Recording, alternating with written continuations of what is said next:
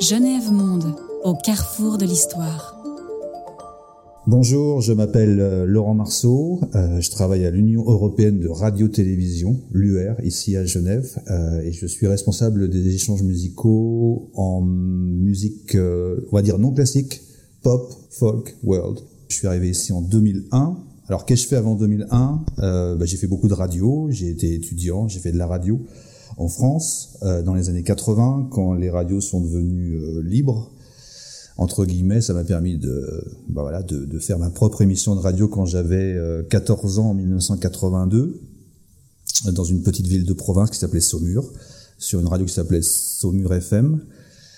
Puis ensuite, j'ai fait de la radio dans la ville de Tours où j'étais étudiant, une bonne radio de musique indépendante, alternative, qui s'appelait Radio Béton, euh, une radio où plein de gens euh, sont sortis. Euh. et puis ensuite, je suis parti dans un concours de circonstances assez merveilleux d'un point de vue personnel. Je suis parti à la BBC, au service mondial de la BBC, au service français tout d'abord, où j'ai travaillé pendant une dizaine d'années. Donc j'étais j'étais à Londres.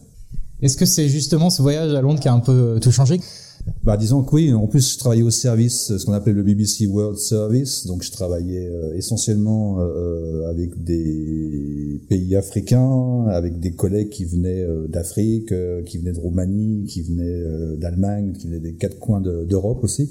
Donc, le côté un peu multiculturel, international, a peut-être joué et m'a peut-être attiré vers le fait que l'Union européenne de radio-télévision, un peu, c'est le, même esprit, un esprit de coopération et d'échange. La BBC, c'est quand même un peu le Graal pour ceux qui aiment le rock and roll.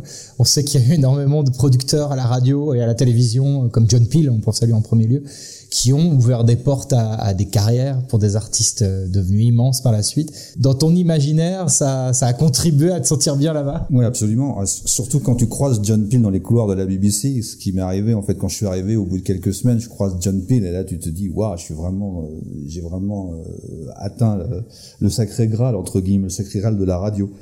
Donc il y avait des gens comme effectivement comme John Peel, il y avait un DJ aussi qui s'appelait Charlie Gillette qui faisait des émissions euh, anglaise, puis plein d'autres euh, spécialistes. Donc vraiment la BBC, puis bon la BBC reste euh, le média du pays de la pop musique en Europe. Donc c'est absolument merveilleux. Il y a des, fantômes et des souvenirs partout, à chaque coin de rue. Puis il y a cet amour euh, chez toi de la, musique aussi pour l'objet. On le voit sur les réseaux sociaux. Tu publies régulièrement des, posts sur les, les disques qui ont marqué en fait les 40, 50, peut-être 60 dernières années de la pop, du rock. Euh, avec peut-être un tropisme vers le, le, le rock indé, le punk, l'indie, etc.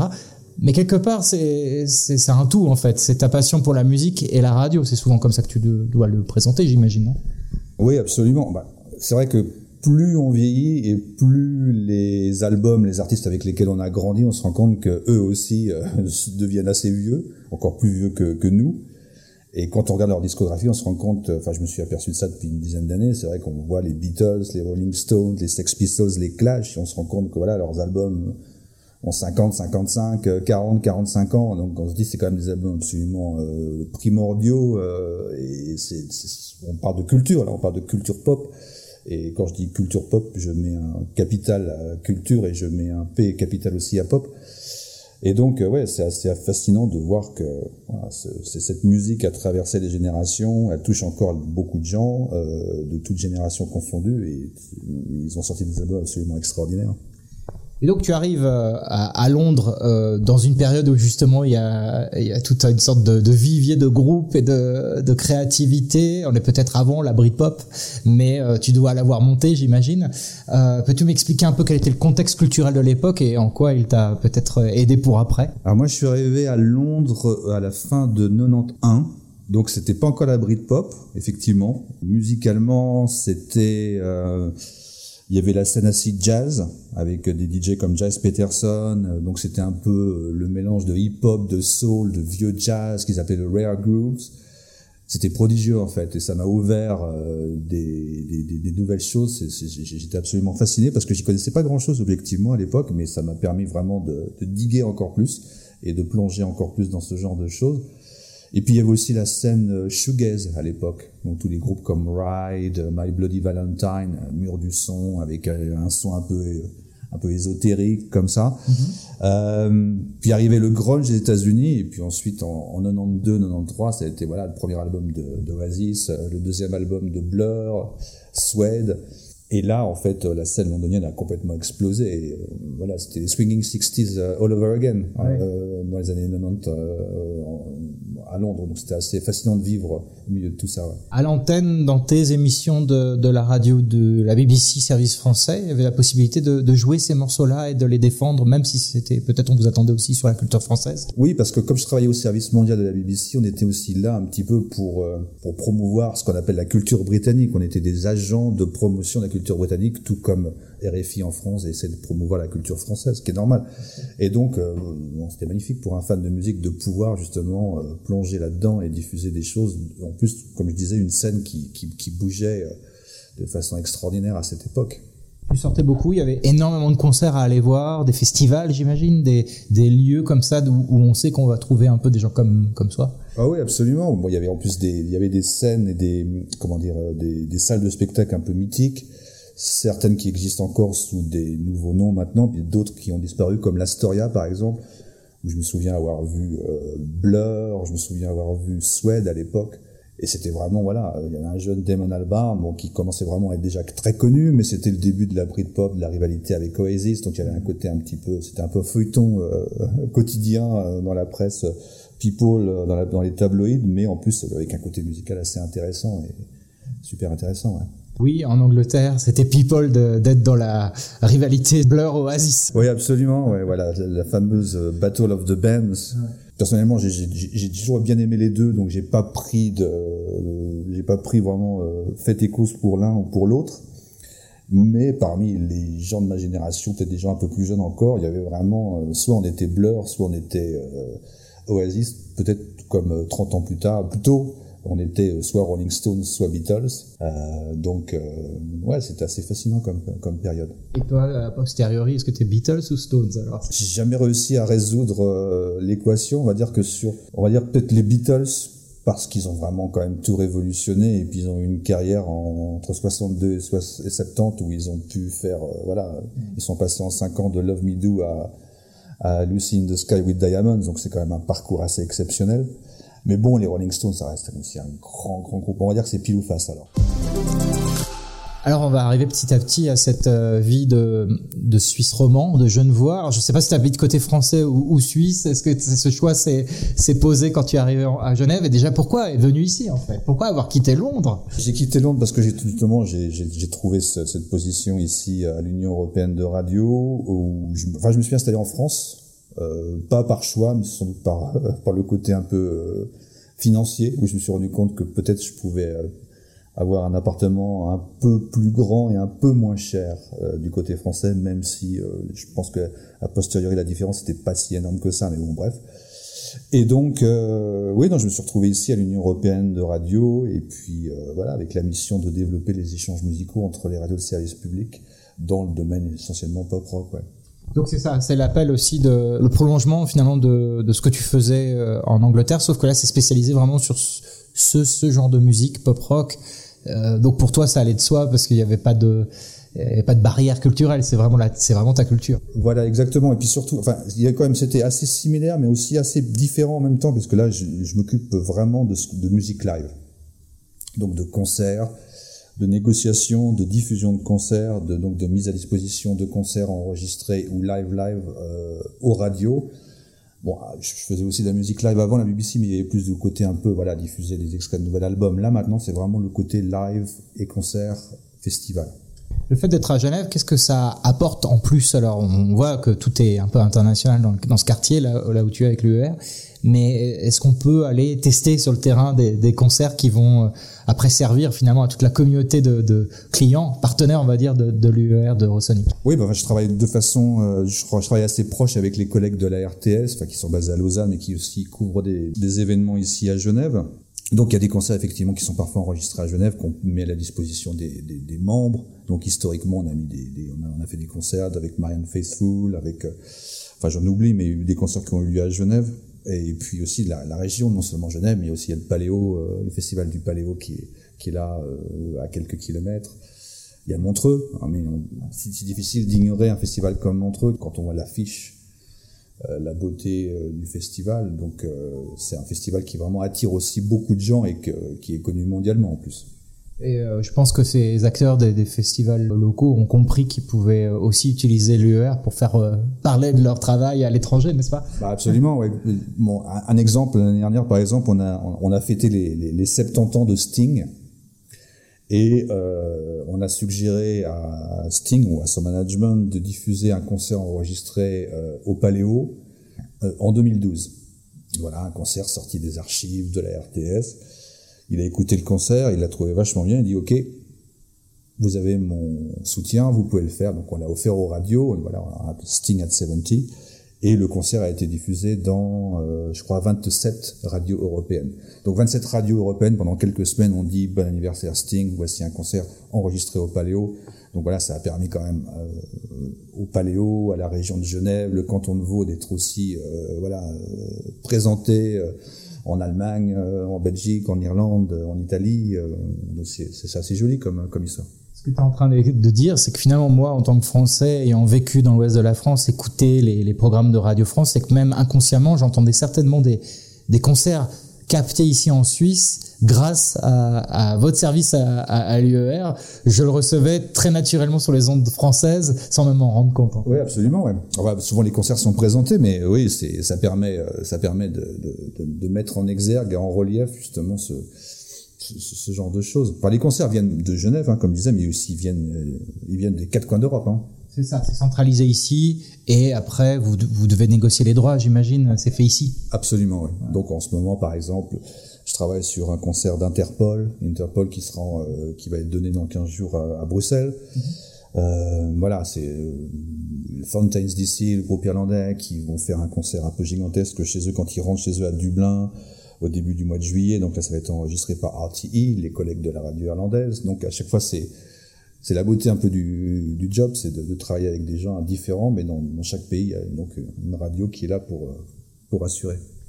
Qui sont tes interlocuteurs euh, RTE, BBC, euh, radio espagnole, italienne, etc. Qui sont les, les, ce sont des passionnés comme toi, des gens qui ont un peu le même profil finalement, ou tu as parfois aussi des gens complètement différents?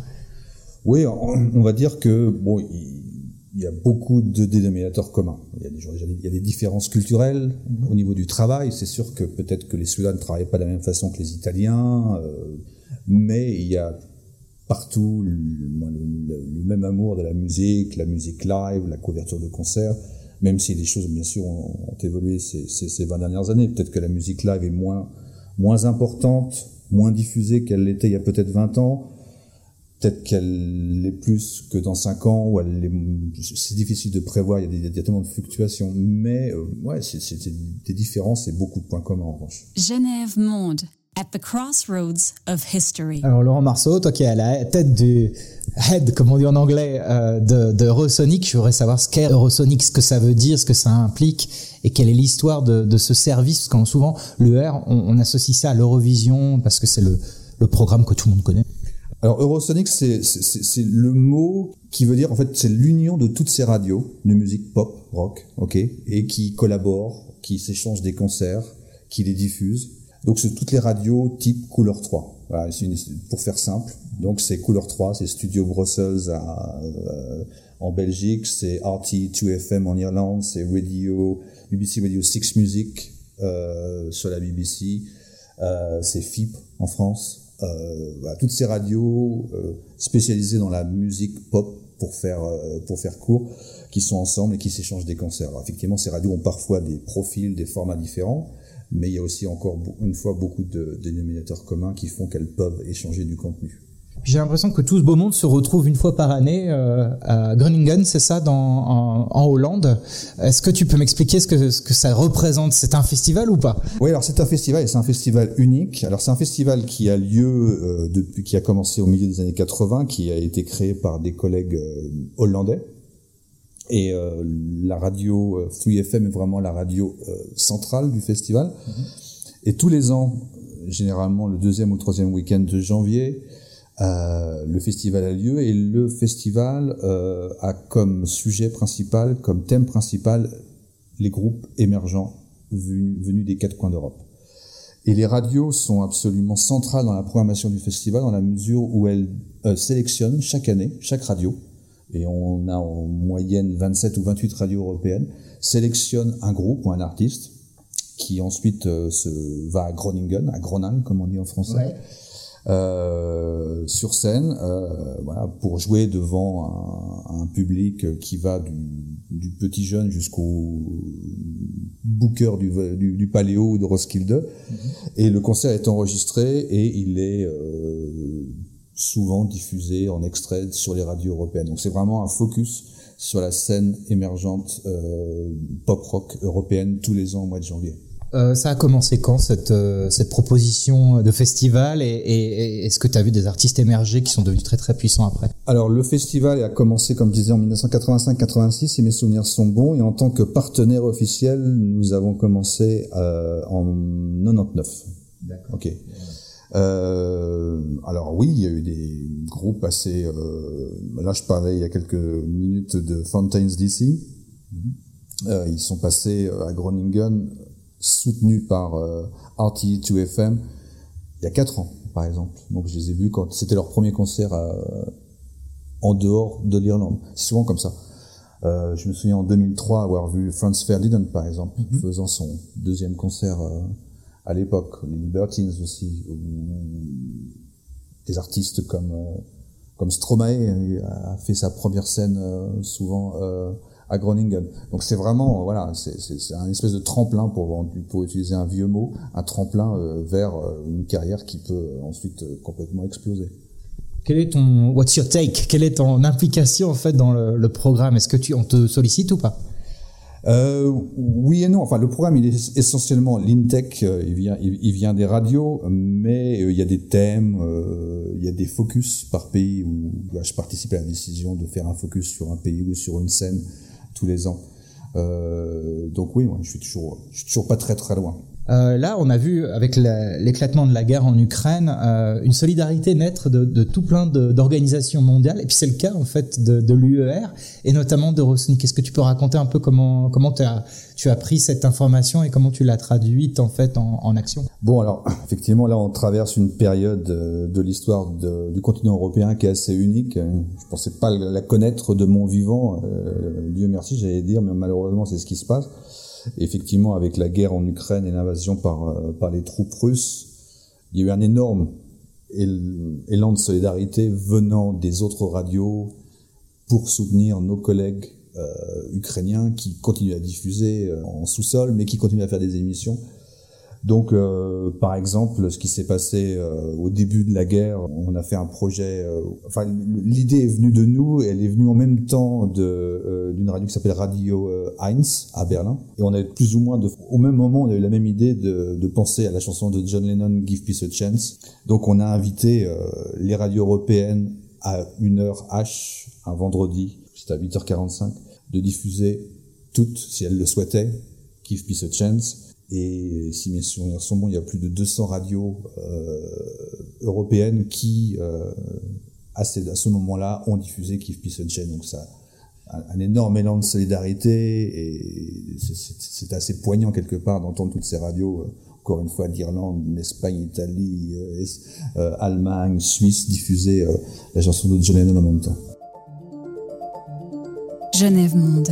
Histoire, mémoire, souvenir. Tu as d'autres exemples de, de, solidarité comme ça, de, de petits miracles euh, collectifs après, euh, je sais pas moi, un événement spécial, euh, une commémoration? Il y a deux ans, au moment de, la crise du Covid, exactement le même principe. Et là, c'était une idée qui venait de 3FM euh, aux Pays-Bas. Exactement la même chose. Et là, c'était encore plus important. On a diffusé, on a invité toutes les radios européennes à diffuser You Never Walk Alone de Jerry and the Pacemakers, la, la fameuse chanson des supporters de Liverpool. Et pareil, là, c'était absolument énorme. Euh, pendant euh, 4 minutes de chansons, euh, des centaines de radios, parce que les, ra les radios aussi euh, privées euh, nous avaient rejoints. donc toute l'Europe a, diff a, diffusé You Never Walk Alone, Jerry, Jerry and the Pacemakers. Donc ça, c'est des événements ponctuels qui ont vraiment un retentissement, mais en matière d'archives, comme je m'occupe des échanges musicaux, comme on peut imaginer, il y a des concerts absolument extraordinaires qui ont été diffusés il y a 15, 20, 10, 5 ans, qui restent dans nos archives et qu'on peut parfois, quand on obtient les droits pour le faire, euh, remettre à disposition des radios pour qu'elles puissent les rediffuser si ça coïncide avec avec euh, une sortie d'album, un anniversaire. Donc ce qui s'est passé ces quelques dernières années, qu'est-ce que ouais, on a fait des choses absolument extraordinaires pour dire. Non, par exemple, il y a il y a eu les 25 ans de la sortie du premier album d'Oasis. Il y a eu les 25 ans de, de Benz, de Radiohead, où on a retrouvé un concert enregistré à Lausanne, Balélec Festival. Personne ne savait que le, enfin, le Radiohead ne savait même pas qu'ils avaient été enregistrés cette soirée-là. Donc je leur ai envoyé l'enregistrement, euh, gentiment euh, euh, ressorti par la RTS. Ils ont écouté, ils ont dit oui, ok, vous pouvez le diffuser. Et je crois que 28 ou 29 radios européennes ont diffusé pour marquer l'anniversaire de la sortie de The Bands de Radiohead, ce concert qui, qui avait été enregistré, je crois, en 93 ou en 94.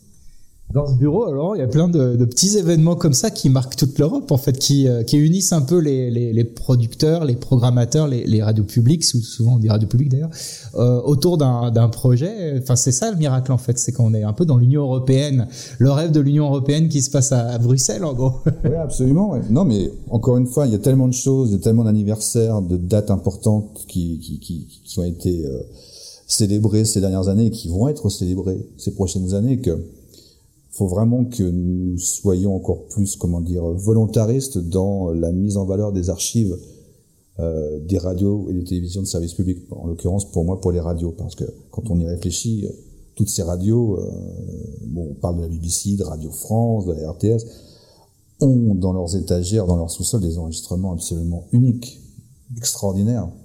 Et donc, les mettre en valeur ou les remettre en valeur, les ressortir, c'est absolument magnifique comme idée. Genève Monde, l'histoire partagée de la Genève internationale.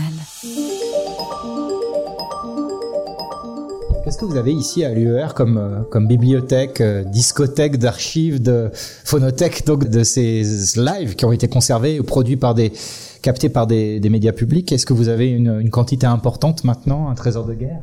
Euh, bah, la beauté, c'est que la plupart ont été euh, numérisés en fait, puisque depuis 2006 nous sommes en numérique, donc euh, tout est conservé sur des gros serveurs quelque part dans le monde virtuel.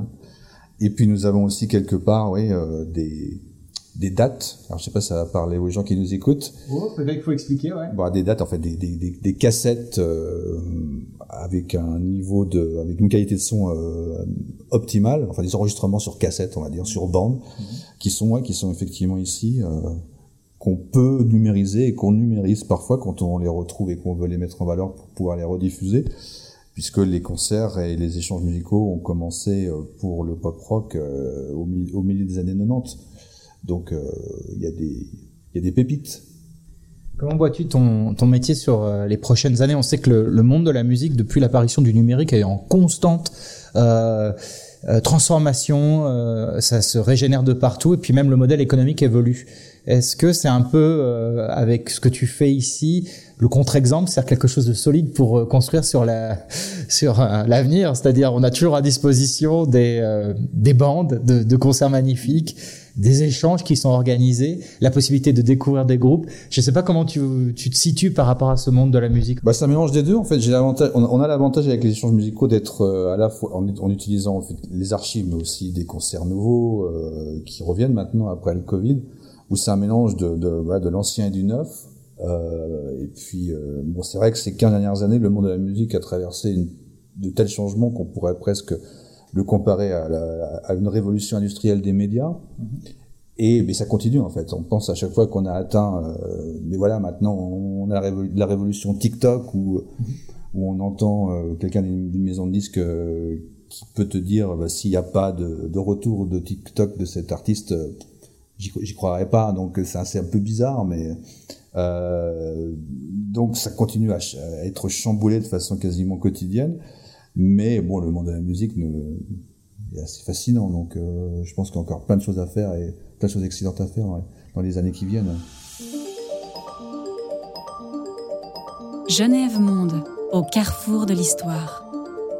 Dans une interview, tu disais, j'ai vu ça euh, pour Radio Romania ou euh, pour euh, une opération de l'UR, d'Eurosonic, que la radio, c'est encore le réflexe qu'ont les gens. Quand il se passe quelque chose de grave, on se branche encore pour entendre parler de ce qui se passe.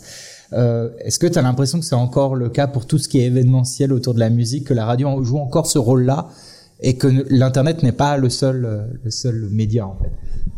Bon, la radio est encore a encore cette fonction, cette fonction.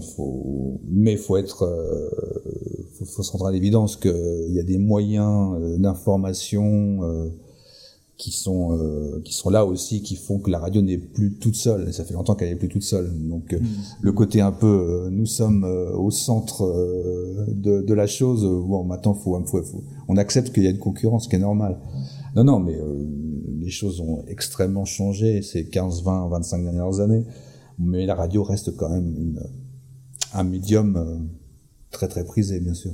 Donc il n'y a pas de complexe ici à Eurosonic d'appartenir à l'ancien monde par rapport au nouveau monde. Vous faites partie de cette chaîne de, diffusion de contenu culturel euh, avec les radios et les télévisions, surtout les radios dans tout cas. Oui, oui, absolument. Et puis en plus, bon, les radios, euh, enfin les radios pour lesquelles on travaille, se diffusent des choses sur sur des plateformes différentes. Hein. On parle de radio type linéaire, mais bon, il y a plein de services qui ont été créés, de, de chaînes internet. Euh, donc voilà, il y a plein de possibilités pour faire des choses nouvelles. Alors, on a beaucoup entendu parler du podcast. Euh, ces dernières années parce qu'il y a des plateformes maintenant de diffusion de, qui, qui proposent des, une série de podcasts incroyables. On sait qu'il y a du podcast de, de, spécialistes de musique qui apparaissent. Ils sont d'ailleurs très bien faits généralement. Ils ont les droits pour la musique, etc. Est-ce que ça change quelque chose pour ton activité à toi? Est-ce que ça, ça te fait réfléchir à une, une éventuelle intégration de ces productions de podcasts dans, dans l'offre? Alors absolument, avec un gros euh, problème ou une, grosse chose à prendre en compte, c'est la question des droits. Ok, quand on parle de musique live euh, et qu'on parle de podcast, c'est-à-dire que l'enregistrement est donc mis sur un podcast qui qui est ensuite euh, il va être écouté, téléchargé, recyclé, streamé. Donc certains certains ayants droit mais, ou maisons de disques sont encore soit très protecteurs, très frileux ou comment dire très gourmand au niveau des droits et en tendance. Donc on est dans une période où les gens se jaugent, se regardent, mais je pense que c'est inexorable. L'écoute à la demande est tellement importante, notamment dans les, dans, dans, les jeunes générations et pas seulement dans les jeunes générations, que les choses s'ouvrent. Elles se sont déjà ouvertes et elles vont s'ouvrir encore plus largement et encore plus vite. Et c'est évident que les programmes podcast ou à la demande vont, absolument foisonner encore plus que ce qu'ils font maintenant.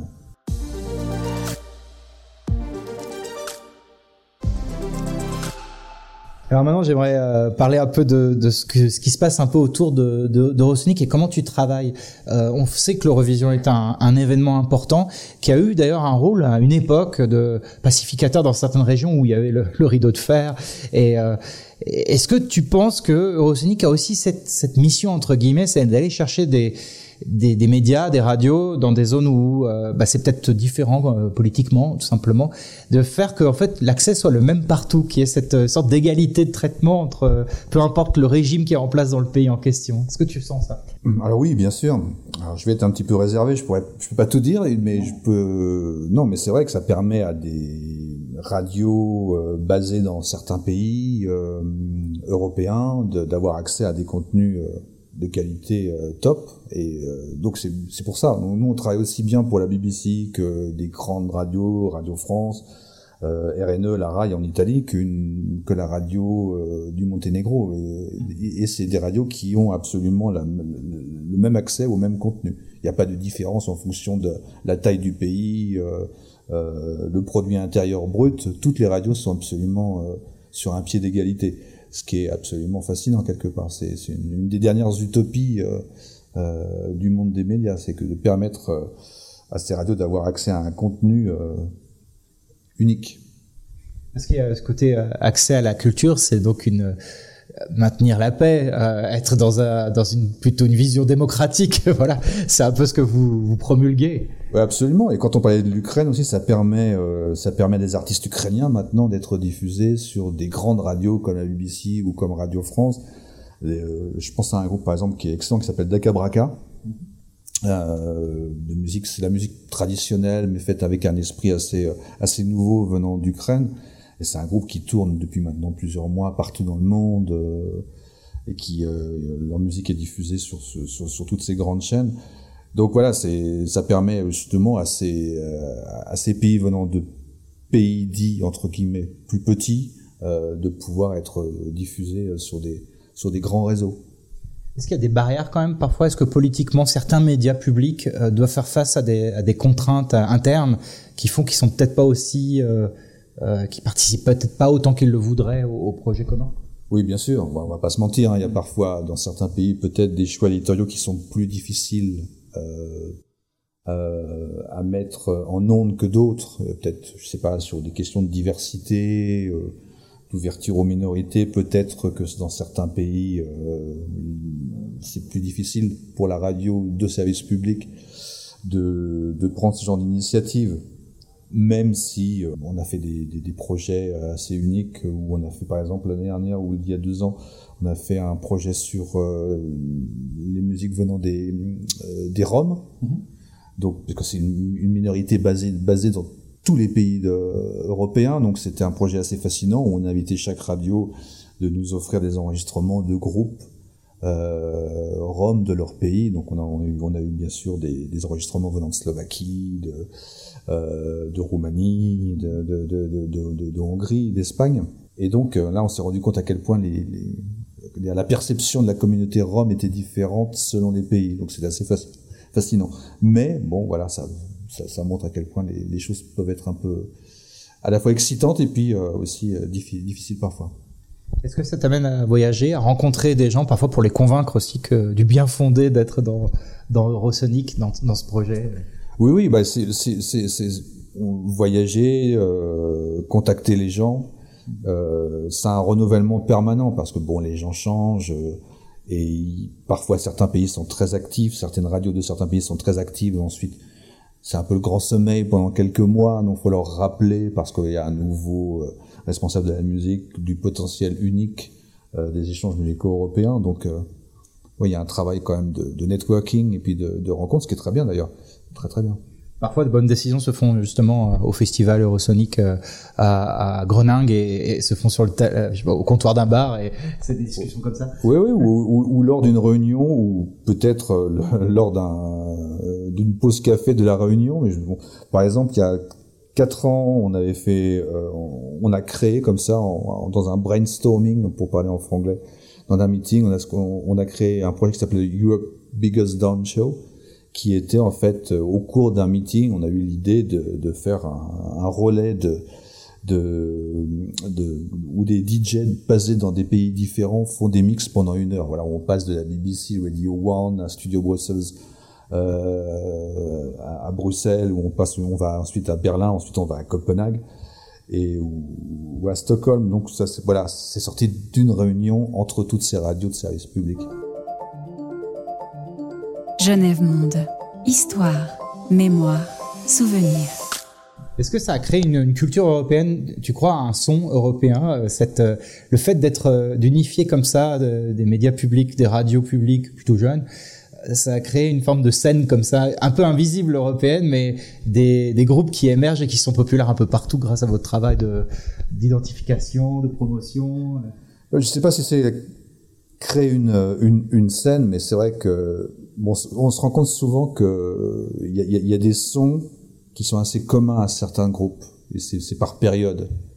Il y a quelques années, les guitares avaient disparu, les guitares reviennent, ou alors c'est un son un peu plus basé sur la musique euh, électronique et tout ça. Mm-hmm. Et souvent, en fait, bon, il y a une émulation, il y a une motivation réciproque entre toutes ces, euh, tous ces artistes et toutes ces radios qui font qu'effectivement il y a un son européen. On peut pas, peut pas le dénier, même s'il y a quand même des grosses différences selon les pays. Mais il y a souvent des tendances qui font qu'on peut reconnaître des sons et, une scène. Alors, tout à l'heure, tu as dit non classique, c'est-à-dire folk, euh, pop. C'est bizarre, j'ai pas entendu le mot rap. et pourtant, on sait que c'est le genre musical le plus puissant commercialement au monde. Euh, comment vous positionnez? Est-ce que ça fait partie euh, de ton point de vue, de l'élément un peu central maintenant des musiques qui marchent? Dans ces formats-là, euh, radio jeune, etc. Absolument. Alors pour parler en franglais, enfin on parle, on parle de hot potato, c'est une patate chaude. Parce non, mais c'est vrai parce que c'est absolument tout comme la dance. Hein, euh, le hip-hop, le rap, c'est le genre musical qui connecte les jeunes générations partout en Europe. Et c'est vrai que c'est souvent le genre musical qui a du mal à être diffusé sur les radios musicales de service public parce qu'il y a cette connotation de musique urbaine, euh, mhm. un peu inquiétante, menaçante. Alors c'est une chose que, on, que moi j'essaye de développer justement par rapport à un projet dont je parlais du Europe, Biggest Down Show et on essaye de développer sur le même principe, voilà, de passer d'une radio à l'autre, de faire une soirée euh, qu'on appellerait peut-être de Europe Biggest Sound System où on inviterait euh, des MC ou des, des, des, DJ de, de, de faire des mix on passerait de la France à la Grande-Bretagne, de la Grande-Bretagne euh, en Irlande, etc. Pour mettre en valeur justement cette scène, parce que c'est vrai que quand on regarde la scène musicale dans tous ces pays, euh, en Angleterre, en, Irlande, en Belgique, en France, en Suisse, euh, bah, ce qu'on appelle les musiques urbaines ou les musiques soul, hip-hop, bah, c'est énorme quand même. Et ce serait un peu ridicule de continuer à les ignorer.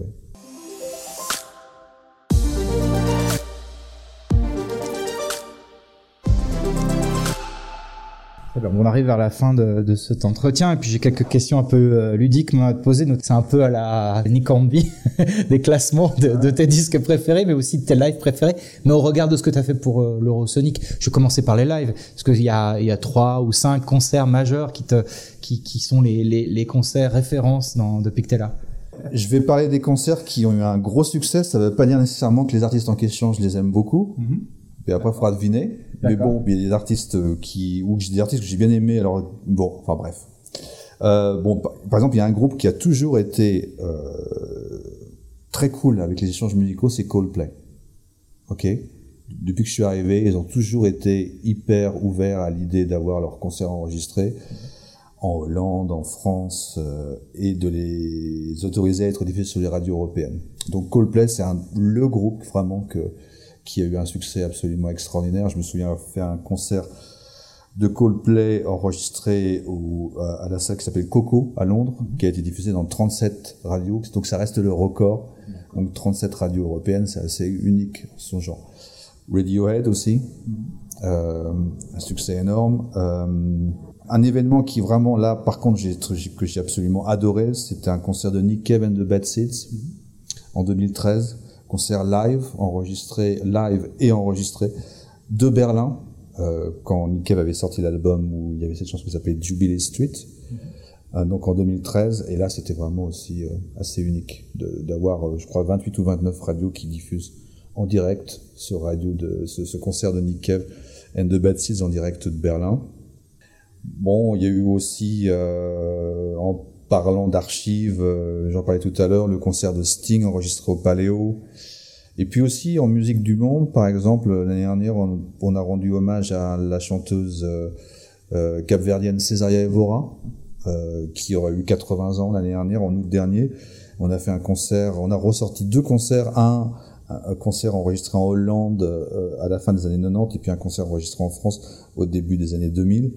Et ça a eu un succès absolument extraordinaire, donc c'était bien aussi. Donc il y a vraiment euh, pas que du rock et de la pop, il y a aussi de la musique, euh, la musique du monde. Absolument, non, non, la musique du monde d'ailleurs, c'est des concerts qui sont souvent très très bien reçus. Et puis le jazz aussi, je m'occupe de jazz. Donc euh, quand on parle d'archives, quand on parle d'anniversaire, de, d'artistes, cette année par exemple, on a fait le centième anniversaire de la naissance de Charlie Mingus, mm-hmm. avec un concert qui avait jamais été diffusé en dehors de la Finlande, avec un concert qu'on a ressorti euh, de 1976 euh, du Grand Mingus et qui a diffusé dans dans une vingtaine de, de pays. Donc voilà, c'est très différent. Est-ce qu'il y a, vu que Mingus c'était américain, euh, il y a parfois des contacts avec euh, des, des, collègues de radio là-bas américaines qui viennent Oui, absolument. Ouais, non. On a ce qu'on appelle enfin, l'Union européenne est faite de membres dits actifs et de membres dits associés. Les membres actifs, ce sont toutes les radios européennes. Les membres associés, ce sont les radios qui sont basées euh, en Australie, en Nouvelle-Zélande, et aux États-Unis. Donc NPR, National Public Radio, est un membre associé et nous offre parfois des concerts et en diffuse également. D'accord, très bien. Alors maintenant sur les disques, puisque j'y ai fait mention euh, en début d'entretien, il y a, il y a parfois pour se mettre un peu à, à, jour au niveau des anniversaires des sorties d'albums, on suit un peu ton fil. quels sont les disques vraiment les plus importants? S'il y a un top 5 à faire, toute catégorie, toute époque, toute catégorie musicale confondue. Je, peux en donner 5 et tout comme les 5 pourraient être complètement différents demain. Donc ouais. Celui qui est le plus important, est-ce qu'il y a un peu au moins trouver Bon, d'un point de vue personnel, j'ai toujours eu un rapport assez unique avec Bruce Springsteen, donc c'est un peu euh, voilà, euh, c'est mon point commun avec Antoine Decaune en France. Mhm. euh, les Clash, je dirais les Clash, ouais. Déjà bien. En France, je dirais la Mano Negra parce que c'est un groupe qui a aussi compté pour moi, même s'il y a eu d'autres groupes qui ont aussi compté. Bon, c'est difficile d'ignorer les Beatles et les Rolling Stones dont on parlait tout à l'heure. En Suisse, il y a quelqu'un? Bah, je pense que les Young Gods, sans vraiment pouvoir l'écouter tous les matins au petit déjeuner, parce que ça voudrait dire que c'est difficile de digérer le petit déjeuner.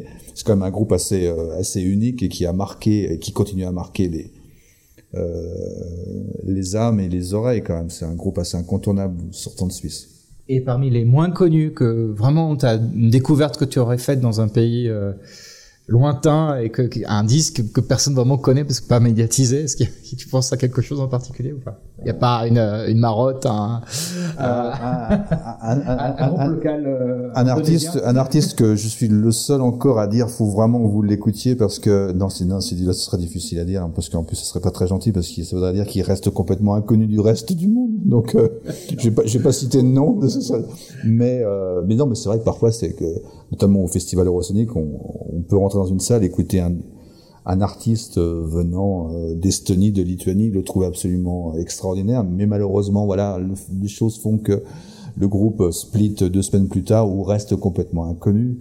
Donc c'est un peu la beauté aussi de la chose.